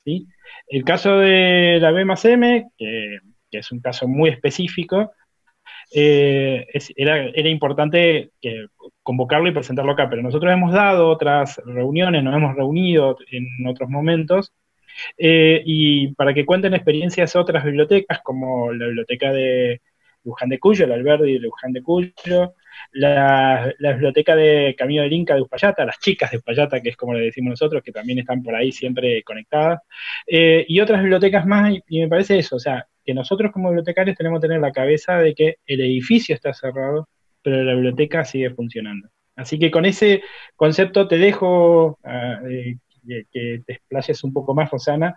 Y una pregunta puntual es si ustedes eh, han hecho una evaluación de la cantidad de socios que han eh, generado a partir de este servicio de delivery. Bien, sí, bien, primero veía una pregunta que era de cómo era el 7x7 que hacemos. Es 7 días trabaja un grupo, 7 días descansa y trabaja el otro grupo y vuelve al descanso, ¿sí? Ese es el, el 7x7 que hacemos los dos grupos que actualmente estamos trabajando. Con respecto al tema de, de, de ponernos que nos vean a nosotros, a los bibliotecarios de las bibliotecas, decir que no estamos cerradas, está muy bueno. Nosotros hacemos el servicio de delivery, pero sé de otras bibliotecas, también la popular de Chacras, la Pedro Arce, creo también, de acá de Godoy Cruz, que es muy importante en las populares, con mucha historia. Esos están, la mayoría, haciendo algunos préstamos en la modalidad esta de pedir ir hasta la biblioteca y retirar, ¿sí? Sin, sin entrar a la biblioteca, por supuesto. Y está bueno, la verdad es que la cuarentena nos ha hermandado, hermandado un poco más a todos, me parece que estamos más, más juntos, más unidos, y eso está bueno entre todos los bibliotecarios, para que podamos eh, unificar un poco todo el esfuerzo que hacemos y darnos a conocer todo, todo tipo de bibliotecas eh, públicas, eh, populares, todas las universitarias, incluso escolares, está bueno que empecemos a borrar un poquito esas barreras, esos nombres y etiquetas y empecemos a trabajar juntos en, difundirnos un poco y, comunicar que, que, se puede ser creativos y que solo se cierra el edificio, no la biblioteca, que estamos acá. La otra pregunta, ¿me recordás? La cantidad de, la cantidad de socios, socios que han generado desde el momento. Desde el comienzo de pandemia eh, llevamos ya asociado más de 600 personas. Se hacen bien la estadística, acá no la tengo bien a mano. Y en el último trimestre estamos haciendo más o menos una, un estimado de préstamos de libros de mil, mil y mil quinientos libros por mes. Eh, nos hemos visto un poco reducida en este último tiempo la capacidad de logística, o sea, de los repartos de libros, entonces estamos tomando un poquito de menos pedidos. Entonces, bueno, eso sí se va a ver un poquito reflejado en los números, pero los pedidos llegan muchísimo. Eh, ya comienza a las 8 de la mañana y a las 9 y media prácticamente me quedo sin cupo para libros y bueno, ahí vamos tratando de, llegar a todos. ¿Cuántos son por, por socio?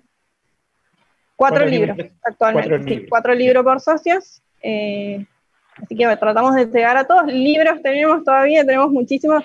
Tengo que sí reconocer y reconocemos todo el equipo de la B más M, un agradecimiento porque eh, seguimos contando con el presupuesto que, nosotros tenemos mensualmente y bueno, hemos podido realizar compras nuevas de libros, que son los libros que cuando termine este conversatorio me estarán esperando para cargarlos al sistema.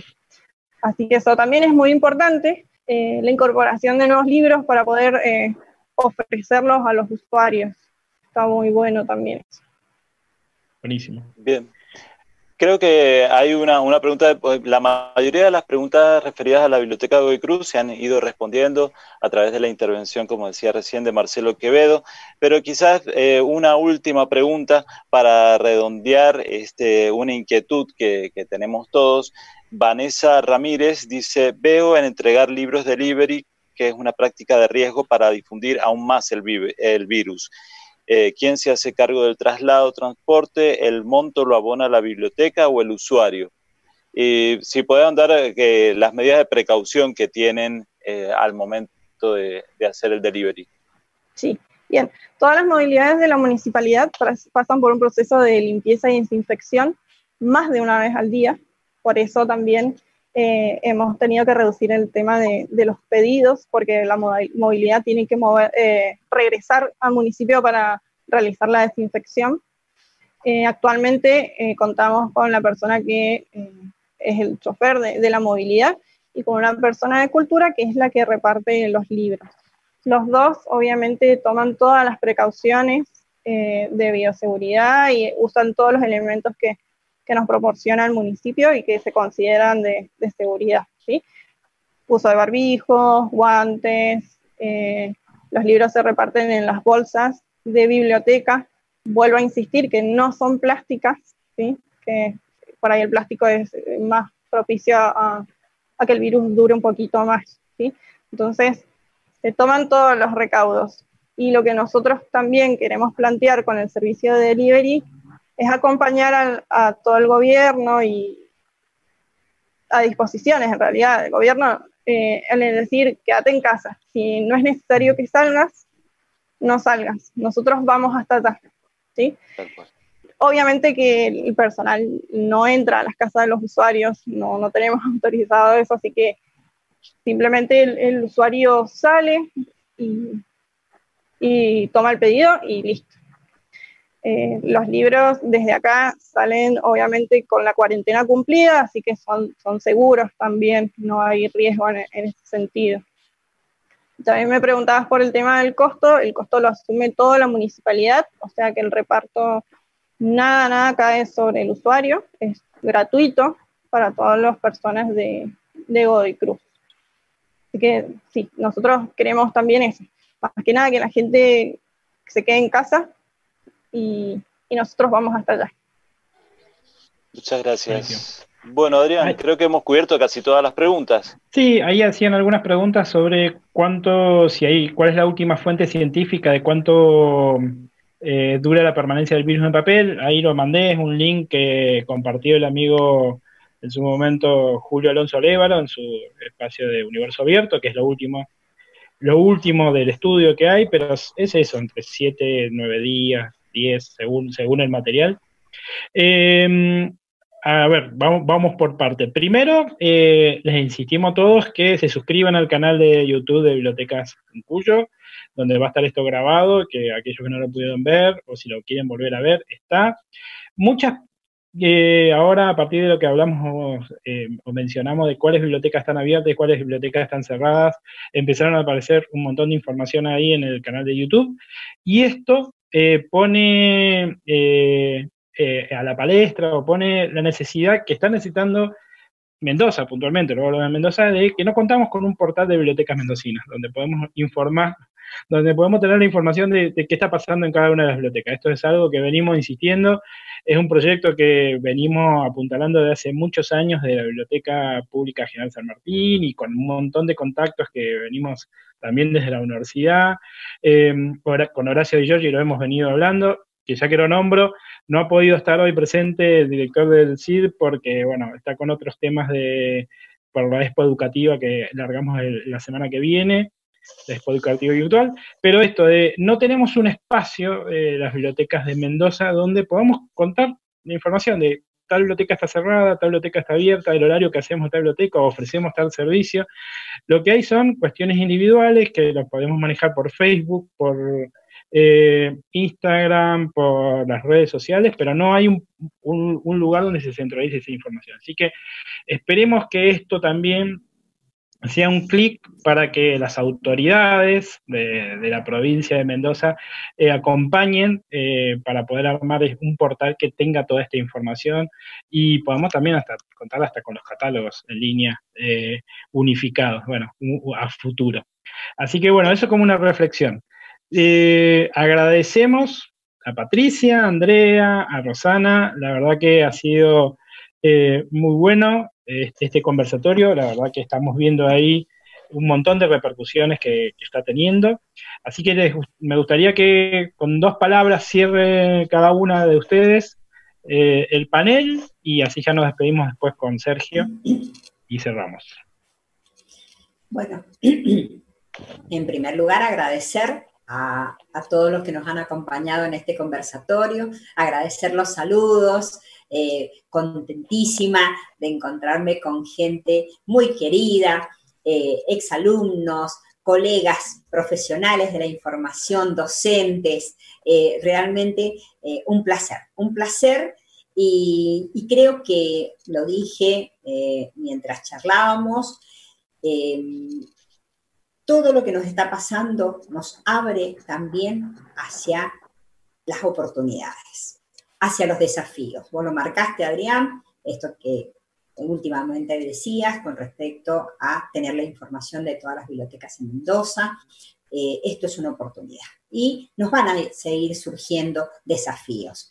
Eh, lo importante que como profesionales de la información seamos capaces de eh, poder viabilizar esta crisis en oportunidades y en aspectos positivos, que seguramente los tenemos, porque somos una comunidad eh, colaborativa, abierta, que eh, propiciamos el acceso libre a la información, eh, por eso es tan importante y clave en estos momentos en donde debemos quedarnos en casa, poder recorrer sitios digitales y poder tener este universo de información segura, científica, eh, y eh, pertinente. Así que bueno, muchas gracias a Sergio, a Adrián, eh, a mis colegas Rosana y Andrea, que fueron muy interesantes también sus ponencias, y gracias a todos. Gracias a todos por estar con nosotros, por acompañarnos, y les deseo a todos una buena jornada y un buen fin de semana. Gracias. Andrea, si querés decir unas palabras finales. Bueno, yo también eh, lo que quiero agradecer a todos ustedes por haberme dado la oportunidad de compartir este espacio. Siempre que participo en alguna eh, una partecita de alguna propuesta que se nos ha dado en todos estos meses que estamos eh, viviendo, me sorprendo de la cantidad de gente con la que uno puede llegar a contactar. Esa es una gran posibilidad que nos está dando estos tiempos en los cuales nos tenemos que comunicar a través de esta herramienta. Y, mm, me quedo también muy agradecida con la posibilidad de realizar esto interdisciplinario que nos permite enriquecernos mutuamente y nos permite dimensionar las diferentes realidades que nos toca atravesar de distintas formas. Siempre entendiendo que para mí el conocimiento es eh, una posibilidad de libertad, de libertad porque elegimos nuestras acciones a realizar eh, teniendo en cuenta eh, fundamentos de por qué realizamos esas acciones y teniendo en cuenta que el conocimiento siempre es un poder, no es algo que nos va a encerrar en nuestros miedos, en nuestras... un comentario decía que a lo mejor acercando este conocimiento al público no pensamos que capaz la gente tiene miedo de ir a trabajar. Y no es la idea. La idea es de que vayamos a trabajar más seguros y con mayores posibilidades. Así que muchas gracias. Tal cual, tal cual. Muchas gracias a vos, Andrea. Y Roxana, unas palabras finales. Bueno, eh, agradecer, por supuesto, a este equipo de colegas que hemos hecho este conversatorio muy lindo, la verdad, muy, muy linda experiencia. Agradecer a mi director, al director de la biblioteca, Marcelo Quevedo, que siempre nos da la posibilidad de expresarnos y siempre está acompañándonos en todas las propuestas que le hacemos agradecer al equipo de biblioteca, que hoy estoy yo al frente, pero en realidad trabajamos todos juntos y trabajamos a la par. Y llamarnos a todos los bibliotecarios a que sigamos trabajando, eh, sigamos uniéndonos más, que nos enriquece mucho. Y también aceptar este tipo de propuestas interdisciplinarias. En este caso hemos sumado a Andrea, que nos ha hecho un aporte excelente y que nos compete muy, mucho a todos los bibliotecarios, a todas las bibliotecas, así que sigamos apostando a estas nuevas modas y, y todas estas nuevas capacitaciones que, que, muy bien nos hacen y nos hacen que nos hermandemos un poco más. Así que les agradezco a todos por haber estado escuchando y acompañándonos esta mañana y les deseo una linda jornada y fin de semana a todos. Muchísimas gracias, Roxana. De parte de nosotros, los de mi generación, este, vamos a seguir apostando a las iniciativas de los jóvenes y apoyándolos siempre porque, sin lugar a dudas, son los depositarios del destino de las bibliotecas de todo nuestro país. Eh, vamos a seguir también apostando a todo lo que podamos hacer para estar con las voces de los distintos puntos de la provincia y los distintos puntos del país, que es las tecnologías, las tenemos lo que hemos desarrollado, como bien remarcaron todos ustedes, es que en estos meses de cuarentena y aislamiento social obligatorio hemos hecho el esfuerzo para que nuestros corazones estuvieran más atentos a lo que le pasaba al otro. Como decimos nosotros, vamos a seguir apostando a la sinergia, pero también a la empatía bibliotecaria. Así es que muchísimas gracias a todos los que hicieron posible este encuentro, muchísimas gracias a todo el equipo del CIT aquí en donde estoy yo. Muchas gracias a Martín Ortiz, que también ha estado atento a todos los detalles de esta transmisión. Y eh, desde ya, las puertas abiertas de Mendoza para cuando podamos encontrarnos y abrazarnos y para seguir encontrándonos, por supuesto, en estos espacios virtuales. Muchísimas gracias a todos y buen fin de semana. Bien, y yo, bueno, aclarar esto de que ahí Rosa por ahí decía, cuando vuelva a Mendoza, o sea, eh, la 52 reunión se suspendió, pero sigue vigente en Mendoza, así que si todo anda bien, el año que viene lo estaremos haciendo acá en Mendoza. Y para cerrar, me quedo con unas palabras que tiró ahí eh, en el chat Irma, eh, Luz García, que la verdad que esto que una es la autora de un libro que con el cual yo me formé, que es el, libro Servicio de Referencia, y esto de, no sé si les pasa a ustedes, lo bueno de eh, después conocerla en vivo a la persona que escribió un libro con el cual te formaste. Así que yo siempre la rescato mucho a Irma y esperamos que vuelva a generar eh, la nueva versión del Servicio de Referencia, porque es un libro que es del año 2008, y ella dice que en este momento hay que poner en juego la empatía y las bases de referencia en contexto para empoderarnos como bibliotecarios. Así que cierro esta frase y espero que eh, eso, empoderémonos en estos momentos que estamos viviendo. Nada más, gracias Juan Manuel, que es nuestro director de cámara desde atrás, que nadie lo ve, y así que hasta un próximo webinar o conversatorio. Muchas gracias. Saludos. Muchas gracias, a todos. Gracias a todos.